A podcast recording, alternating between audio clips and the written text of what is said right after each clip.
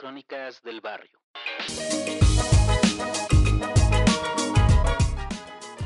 Capítulo 9. La guerra contra el árbol.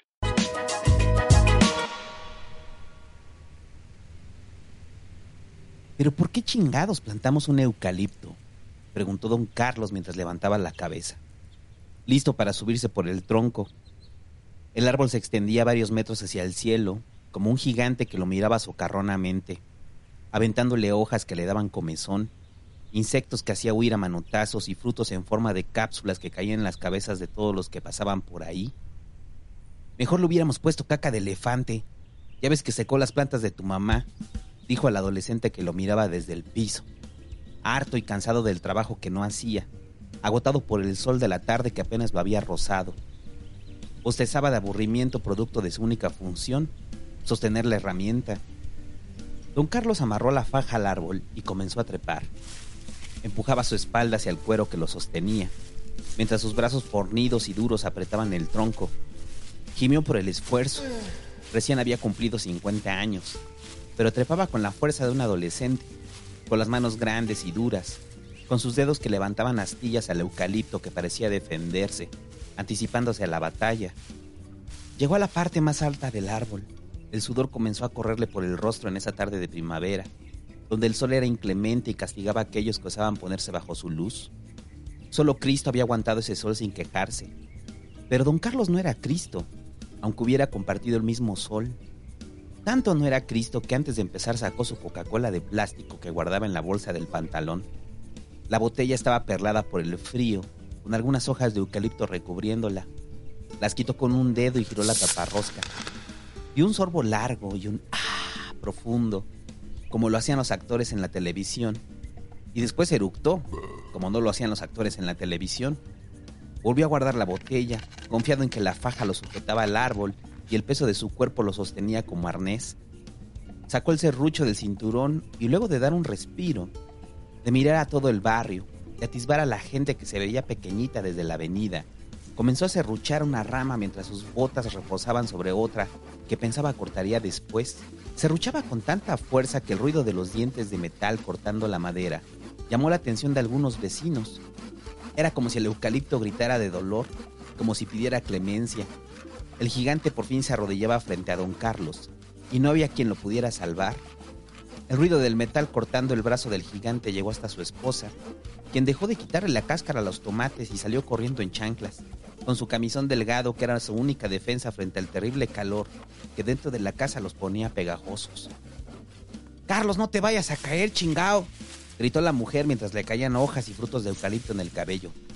Ay, no, mira, se va a caer tu papá. Yo no quiero ver dijo al adolescente que parecía más cansado que don Carlos y no había hecho nada más que jugar con un martillo, pegándole una piedra que encontró por ahí.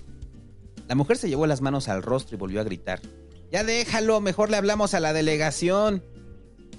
Esos güeyes ni hacen nada, puras pinches habas, respondió don Carlos a lo lejos, mientras se ruchaba con más fuerza.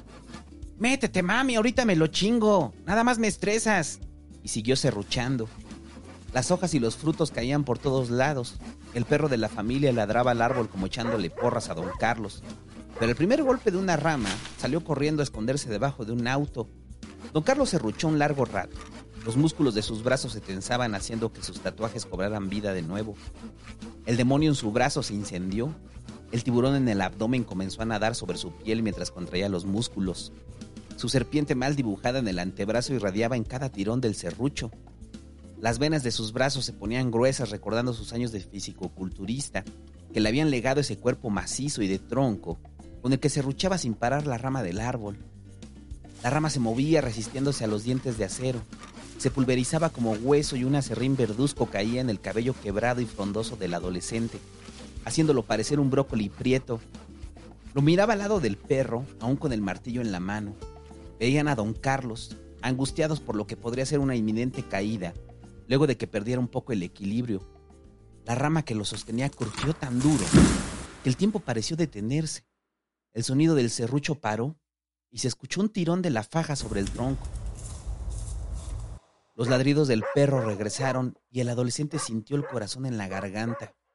Allá, arriba del eucalipto, don Carlos abrió la botella de coca Dio otro sorbo, miró hacia abajo y dijo, no estés de miedoso, no pasa nada. Solo cruje por el peso. Mejor aviéntame esa tabla para clavarle unos soportes. El sol desaparecía en medio del barrio. El cielo se tornó naranja y el sol por fin comenzó a claudicar dejando detrás un vapor, más caliente que el sol mismo. Don Carlos seguía serruchando. Solo había bajado a comer unos tacos de chicharrón con aguacate. Vio un rato el partido del Toluca en la televisión. Dos a uno el marcador final. Sonrió y le dio otras mordidas al chicharrón. Su equipo llevaba una racha ganadora imparable. ¿Qué te dije, mami? El América es puro pájaro nalgón. Ese Cardoso está cabrón. Yo no sé de eso, puras jaladas, respondió su esposa mientras adelantaba los guisos de la semana, y el ruido de la olla express esparcía el aroma a frijoles recién hechos por la casa. ¿Y el Necaxa viene bien? preguntó el adolescente con la boca llena de taco de guacamole. También, puro pájaro nalgón, respondió don Carlos y volvió a tomar el serrucho mientras ataba la faja. ¿A poco vas a seguir con el árbol? Ya déjalo, papi, ni lo vas a acabar. Y ya tendí la ropa. Nada más me la ensucias. Ah, ¿cómo no? Ahorita vas a ver unas serruchadas y de menos le vuelo la punta, respondió don Carlos. Volvió a trepar. El calor le pegaba la playera de tirantes al pecho. Los músculos de sus brazos se tensaron de nuevo y los tatuajes brotaron como tótems de su cuerpo. Ya había cortado la rama con la que inició. El brazo del árbol yacía en el piso, amputado, con sangre verde escurriéndole, con las venas de savia derramándose sobre la tierra. Comenzaba a oscurecer, los últimos rayos del sol se posaban sobre su cuerpo. Dice mi mamá que ya te metas, gritó el adolescente acompañado de sus hermanos que recién habían llegado. Solo veían su silueta delineada por el sol moribundo, negra como una sombra, sin nada de color más que aquel que reflejaban sus canas y la playera blanca de tirantes. Espérense, ya casi, ya casi, dijo mientras la punta comenzaba a ceder. Tomó fuerza, sus brazos se ensancharon como si se transformara. Tan rápido cortaba que el ruido llamó la atención de los vecinos que salieron a ver el árbol herido. Don Charlie, no vaya a caer el tronco sobre los cables, gritó un vecino en shorts, preocupado por que esa punta los dejara sin luz. Me hubiera dicho, don Charlie, le traía la sierra del trabajo, gritó otro vecino sin playera y en chanclas mientras quitaba las hojas y los frutos del eucalipto de su camioneta. Pero don Carlos siguió serruchando, como si no existieran. Era su guerra y no la iba a perder. Hasta que por fin se escuchó el crujido del árbol, como el grito de un coloso herido. Quítense de ahí, chingao, gritó a sus hijos, quienes agarraron al perro escandaloso, que ladraba con desenfreno y se hicieron a un lado. Empujó con los brazos y la punta cayó con tal fuerza que luego de sortear los cables de luz, sus ramas reventaron un mecate que servía como tendedero. La ropa cayó a la tierra, levantando una nube de polvo que la ensució de inmediato. ¡Verga la ropa! gritó el adolescente, mientras don Carlos desde el árbol se llevaba el dedo a la boca y musitaba a la distancia. ¡Shh, cállate! Se escuchó la puerta de la casa abrirse. Los vecinos chismosos se apresuraron a regresar a las suyas, mientras agitaban la mano y torcían la boca aguantándose la risa. Buenas noches, señora. Buenas noches, comadre dijeron y se metieron sin cerrar las puertas. Los adolescentes no sabían qué hacer más que mirar la ropa en el piso, hasta que Grito los despertó de su letargo. Te estoy diciendo, Carlos, gritó su esposa, luego de ver las playeras blancas llenas de tierra, los pantalones repletos de motas de polvo, las sábanas regadas como ríos de pintura blanca, a los que les crecían hojas y frutos de eucalipto. Y ustedes no se queden ahí como babosos, chingao, recojan la ropa, continuó mientras sacudía su camisón. Pero te estoy diciendo que ya lo dejes. Pero a lo lejos don Carlos miraba con satisfacción la putación perfecta que había logrado, y de las casas vecinas brotaron unas risas burlonas que se fundieron con la noche. La punta que había cortado ni era tan grande, ni era tan larga, y estaba muy lejos de ser todo el tronco. Había pasado toda la tarde peleando contra una hidra para solo mutilarle los bigotes. Su esposa reía mientras don Carlos enjuagaba alguna ropa que ensució. No, papi, hay que inyectarle gasolina o petróleo. Si no, no se va a morir. Hay que dejar que se seque. ¿Cómo crees? ¿Y cómo se le inyecto? respondió don Carlos mientras colgaba un calzón. Hay unas jeringotas, ¿no? respondió un adolescente mientras remojaba un bolillo en arroz con leche. Eso no existe, no manches, rió don Carlos. No, van a ver. Le voy a ir bajando todos los domingos hasta que nada más quede el tronco y ahí le pongo una tabla y ya tenemos mesita para comer afuera. ¿Qué mesita ni qué ocho cuartos? respondió su esposa.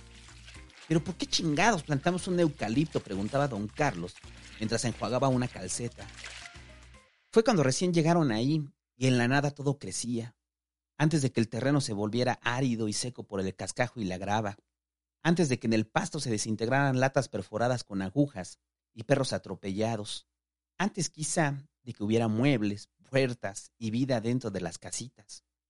La delegación les entregó árboles pequeños para sembrar, les delegaba a la gente la obligación de enverdecer el terreno café, llegaban las camionetas con árboles envueltos en plástico, apretujados como esclavos traídos de lugares lejanos para echar raíces sobre la nada. La gente salía a recibir los arbolitos, a olerlos y sentir las hojas en sus manos. Tomaban un par y los llevaban a sus casas con la promesa de sembrarlos en su jardín. Muchos de ellos morirían después, olvidados en los traspatios, abandonados junto con la chatarra, con las raíces desperdigadas en las banquetas. Pero muchos otros fueron sembrados, con la esperanza de que en un futuro dieran sombra, que de sus ramas surgieran hojas frescas que aminoraran el calor y recubrieran de verde los techos de dos aguas. Esos fueron los que plantó don Carlos junto con sus hijos, los eucaliptos afortunados por ocupar un espacio en la tierra. Su cabello en ese entonces no pululaba de canas porque su esposa se las pintaba escondidas. Sus tatuajes hechos con aguja caliente no habían perdido de todo el color. Aún era visiblemente fuerte, con los brazos gruesos y sólidos, con el trozo ensanchado y las piernas como concreto. Él solo, sin la ayuda de nadie, cavó y plantó los árboles, sus hijos, que solo eran unos niños en ese entonces, jugaron a cavar, echarles agua y caca de vaca una vez que él había terminado todo el trabajo. Los miraron satisfechos alzarse frente al horizonte donde no había rejas, ni avenidas, solo el llano que se extendía hacia lo lejos, solo una que otra maleza en medio de llantas reventadas que esperaban pacientes el sepulcro. Y don Carlos imaginó cómo crecerían, la promesa del aire fresco en sus ramas. Pensó en el sonido del viento atravesando las hojas, haciéndolas vibrar, esparciendo el aroma eucalipto como un chicle gigante a través de la casa. ¿Qué no los eucaliptos son los que comen los koalas? preguntó uno de los niños. Sí, se comen las hojas, pero no manches, aquí no hay koalas, respondió don Carlos y miró al árbol recién plantado. Y quizá fue en ese momento donde por primera vez se dio cuenta del error. ¿Qué hacía un árbol australiano ahí, en el oriente de la ciudad donde nada crecía? ¿Por qué tuvieron que cruzar el océano para que sus descendientes encontraran lugar en la tierra? ¿Por qué les regalaban árboles para sembrar en esa tierra a la que no le crecía otra cosa más que malezas y arbustos? No se preguntó qué tipo de árbol puede crecer en la adversidad. Años después descubriría que solo uno lo suficientemente fuerte, con el tronco como acero, con las hojas como espigas, podía darse ahí. Pero don Carlos no se lo preguntó, o quizás sí, pero no dijo nada porque ya era muy tarde.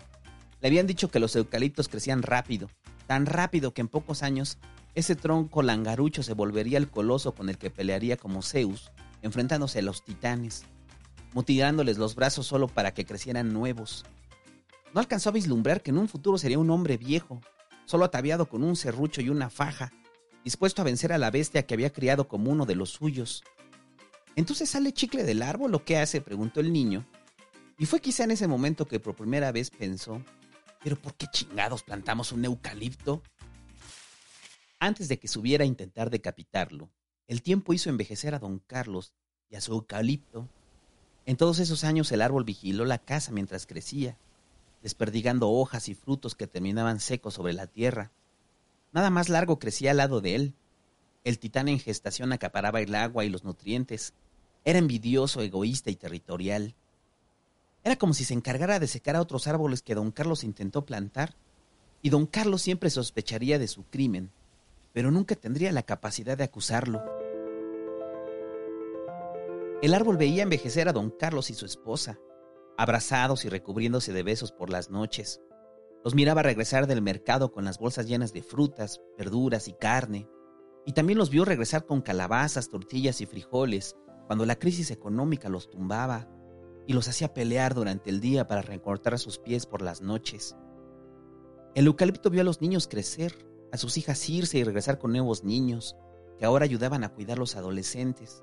Vio a la nada transformarse y al llano que le crecieron bardas, primero con rejas que solo delimitaban y luego con concreto, acero y botellas de vidrio rotas que rebanaban las manos. Lo vio todo y quizá en los primeros años, si de sus ramas saliera una voz, hubiera acusado al bigotes de pasarse horas sobre el techo de don Carlos, espiando con lujuria a su esposa mientras se bañaba de acosarla cuando sabía que él no estaba. El eucalipto habría cobrado vida y sus ramas como tentáculos estrangularían al bigotes hasta que don Carlos le ordenara parar. Si su tronco se hubiera movido, partiéndose en un par de piernas, le hubiera ayudado a encargarse de esos tres que durante esos meses les habían robado la paz, que tenían a su esposa al borde del colapso nervioso, con el cuello entumido como piedra por el temor latente a ellos, a lo que pudiera pasar con don Carlos. Porque ni el negro ni el bigotes le perdonaban aquella vez que don Carlos se enfrentó solo al púas, cuando ese sujeto con el cabello como espinas le había robado la chamarra de piel a un amigo de sus hijas. Y al verlas llorando, pálidas, luego de ver al púas atacar a patadas a su amigo, don Carlos salió enfurecido con su camisa azul abierta hasta el pecho.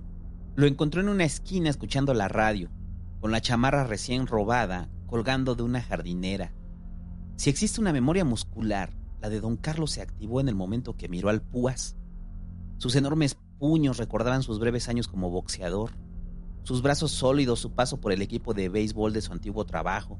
Sus piernas macizas se activaron como cuando metía pases en los partidos de fútbol llanero. El púas se levantó para confrontarlo y don Carlos le dio el tiempo suficiente, acostumbrado a la pelea con reglas. Quizá era su cabello cano que no lo intimidaba, o que la camisa ocultaba sus brazos tatuados y fuertes. Pero el púas parecía muy confiado de vencerlo, hasta que lo tuvo de frente y don Carlos acomodó los brazos y empezó a campanear hasta que la velocidad de su puño se estrelló en la nariz del púas. Se escuchó el crujido y el púas perdió el equilibrio. No sabía qué pasaba. Su vista comenzó a nublarse y trató de regresar en sí, mientras don Carlos cambiaba su postura. Se acomodaba la camisa y al verlo acercarse recordó lo básico. Dio un juego de jabs con la zurda. Jab, jab, jab y el uppercut entró limpio sobre el mentón del púas. En el piso le dio un par de patadas hasta que los gritos del púas rebotaron por los pasillos. Carnal, ayúdame, carnal. Me quieren matar, gritaba esperando que el negro apareciera en cualquier momento. Pero nunca salió. No estaba ahí y días después se enteraría de la derrota de su hermano cuando le preguntara, ¿a poco te madrió el pinche ruco? La esposa de don Carlos apenas dormía después de la pelea. Cualquier ruido la despertaba por la noche. Temía que al asomarse por la ventana estuvieran los tres, esperando el momento para matarlo a golpes. Sabía que no actuaban solos, siempre los veía juntos, protegiéndose. Pensaba lo peor, lo agarrarían regresando de trabajar, y no importaba su fuerza y su destreza. Tres contra uno era una derrota segura, sobre todo cuando sacaran la pistola. Don Carlos estaba fuera todo el día y ella regresaba por la tarde con los niños. Sabía que ellos estarían ahí, esperándola. El bigotes con esa mirada que la aterraba desde que lo vio por la ventana del baño. Por eso le rogaba a don Carlos que dejara antes su negocio y pasara por ella. Son unos hijos de la chingada, pero al menos cuando nos ven con los niños se hacen los pendejos, pensaba, mientras daba vueltas en la cama, con el cuello tenso que solo se aliviaba con analgésicos, con el miedo constante de abrir la ventana y ver esos ojos negros perforando los cristales. Don Carlos pasó varias semanas alerta. Por las noches, debajo del eucalipto, fumaba nervioso mientras sentía las hojas caer en sus hombros. Buscaba a través de los pasillos con desesperación. Su deseo era agarrarlos uno por uno, así no tendrían oportunidad. Y a diferencia de con el Púas, con los otros dos no tendría piedad. Sabía dónde pegar para hacerlo parecer un accidente. Practicaba en su mente la forma de quebrarles los brazos y piernas, de joderles la columna, de dejarlos tuertos y sordos. Había vivido suficientes peleas para saber que existe un punto donde los hombres se quiebran y se desmoronan como si les apagaran la luz. No quería acudir a la policía, sería peor. No confiaba en la justicia de ese entonces, que no había podido ni siquiera aclarar la desaparición de ese chavo que era payaso. Sabía a lo que se enfrentaba, y tanto lo sabía, que estaba listo para llevarlo hasta sus últimas consecuencias. No me importa quebrármelos. Si lo hago me voy de aquí, pero ustedes estarán tranquilos, ya no los chingarán, había dicho a su esposa luego de que le platicara la visita a su hermano, donde le pidió ayuda, donde le advirtió que si lo mataban, él ya sabía quiénes habían sido. Él ya sabía quiénes cargarse. Le contó a su esposa que si no podía con ellos a golpes, su hermano vendría con una ráfaga de plomo. No podían vivir así, no querían vivir así, no estaban dispuestos a dejarse vencer por el miedo. Antes muerto a que te hagan algo, mami, a que les hagan algo. Solo tenía una pistola pequeña, una vereta 9 milímetros, que guardaba en un calcetín debajo de un cajón. No la había usado más que un par de veces y nunca contra nadie, nunca contra un ser vivo. La guardaba como un artículo de colección. Porque era la acusaba el James Bond de Ian Fleming en sus novelas. Esos libros que lo habían hecho imaginarse en su juventud recorriendo casinos, conquistando mujeres hermosas y descubriendo los complots de mentes maestras del crimen. Nunca pensó que su aventura de Bond terminaría en los pasillos del barrio, con una mujer con hijos de la que se enamoró perdidamente y enfrentando criminales de medio pelo. Planeó durante días cómo hacerlo. Los espiaba por la ventana tratando de cazarlos, pero siempre estaban juntos, siempre los tres, con varios adolescentes al lado siguiéndolos. Se dormía tarde y cuando oía un ruido regresaba a mirar por la ventana y solo veía sombras de tenis, de zapatos y de botas, dudosas de atacar en la madrugada. ¿Qué haría Bond? Quizá pensaba, mientras su cuerpo cedía al sueño y al cansancio, y afuera se escuchaba el ruido de los zapatos en la grava. La noticia llegó como una bendición días después. Su esposa le contó que los habían atrapado. Aún no sabían por qué, pero estaban en el reclusorio. ¿Quién es mami? preguntó don Carlos y su esposa respondió. El bigotes y el negro. Los agarraron con un taxista muerto metido en la cajuela. Bendito sea Dios. Por la noche prendió una veladora, rogando por el alma del taxista, por su eterno descanso, pero también suplicando porque no salieran, porque nunca regresaran. Cuando se enteraron después de la muerte del negro a puñaladas, de los 35 años de condena del bigotes, volvieron a dormir tranquilos, a respirar el aire donde el aroma del eucalipto apenas llegaba. Su dolor de cuello desapareció, sus corazones volvieron a latir bajito, bajito, hasta que se quedaron dormidos con los pies cubriéndose el uno al otro. Para don Carlos hubiera sido fácil hacerle la vida un infierno al púas. Estaba solo, su hermano ya se ha muerto con la panza reventada a puñaladas, su amigo jamás regresaría o lo haría muy viejo. Pudo haber cobrado venganza por las noches de insomnio, por el miedo de su esposa, por acecharlo en las sombras, pero decidió ignorarlo, dejarlo pasar. Siempre supo que él no era un riesgo, solo se amparaba del miedo que producían los que tenían realmente el alma oscura. Tiempo después confirmó que no había un motivo real para temerle, cuando salía a trabajar por la mañana y lo veía fumando piedra en una esquina con un bote de Yakult, con los dientes podridos, los labios pelados y la cara chañicos por los golpes de esos que don Carlos comenzaba a conocer como los chacales. Ya no había que temer cuando el mismo Púas lo saludaba. Buenos días, mi jefe, le decía con el humo en los pulmones. Ya no había nada que temer y sin embargo, la vereta siguió en el mismo lugar muchos años y cuando por fin decidió usarla para disparar al cielo y espantar a un ratero que merodeaba por el techo, buscando algo que pudiera convertir en piedra, la pistola no disparó. Don Carlos nunca había confesado que el cargador se trababa porque no era el de la pistola. El cargador original, como sus novelas de Ian Fleming, habían desaparecido años antes, cuando su alcoholismo tocó fondo, antes de que encontrara la paz en los brazos de la mujer que amaba y la guía espiritual que repitió en su mente durante 31 años de sobriedad. ¿Y el árbol? ¿Cuándo lo vas a cortar? preguntaba a su esposa, mientras don Carlos miraba al Toluca convertirse en campeón por tercer año consecutivo. Y ahora sí el domingo. Es el Toluca, mami.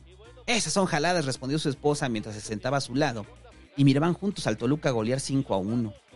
Ese Cardoso y ese Abundi son unos cabrones, respondió don Carlos con satisfacción, mientras uno de los hijos adolescentes, con el cabello oxigenado y pintado de verde, con la boca llena de taco de guacamole, respondió, ¿A poco sigue jugando Cardoso? El siguiente domingo se transformó en 15 días, luego en meses, finalmente en años. Y el eucalipto seguía ahí, cada vez más grande, cada vez más alto. Su tronco era enorme y sus raíces comenzaban a brotar de la tierra. La esposa de don Carlos todos esos años repitió los motivos para cortarlo. Que las raíces iban a meter a las tuberías, que iban a levantar su piso, que un sismo lo iba a tirar sobre el techo, pero nunca pasó. Eran falsas sus acusaciones y la sombra del árbol los refrescó en las reuniones familiares. Una luna natural que los protegía del sol como don Carlos había imaginado. Solo a veces tenía que levantar latas perforadas con agujas, que don Carlos reciclaba con gusto en un costal. No solo no cortaron el árbol, cuando se volvieron adultos los hijos le pusieron adoquín alrededor. Compraron una mesa y varias sillas, y el titán los miraba desde el cielo, aun con las cicatrices de la guerra que terminó en una paz eterna.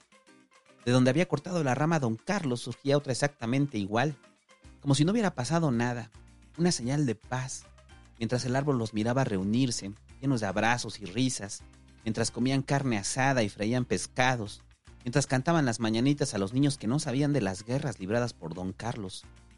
Comían pastel y café hasta que anochecía, y don Carlos prendía un anafre para ahuyentar a los moscos con el humo, y se recargaba en el árbol mientras alguien preguntaba, ¿se acuerdan cuando se subió a cortar el árbol?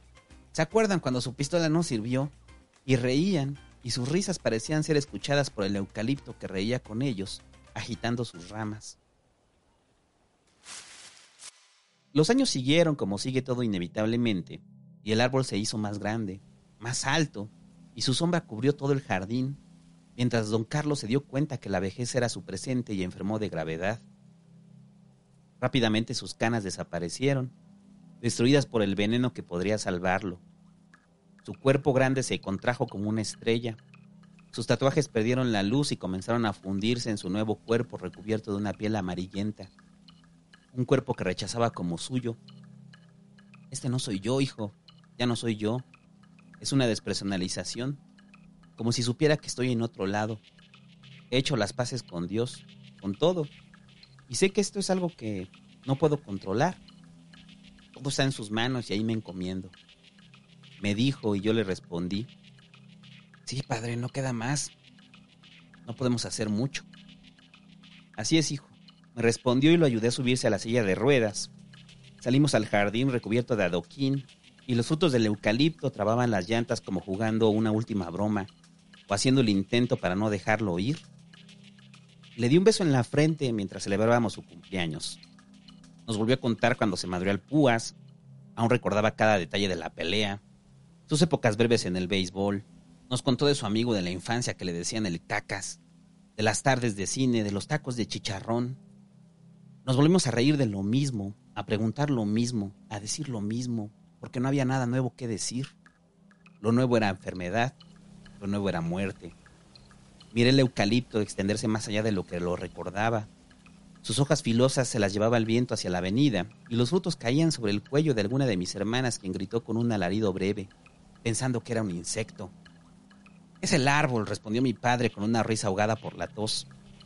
Lo miré a los ojos y le pregunté sonriendo, te ganó, ¿verdad? Nunca lo pudiste cortar. No quise. Hicimos las paces.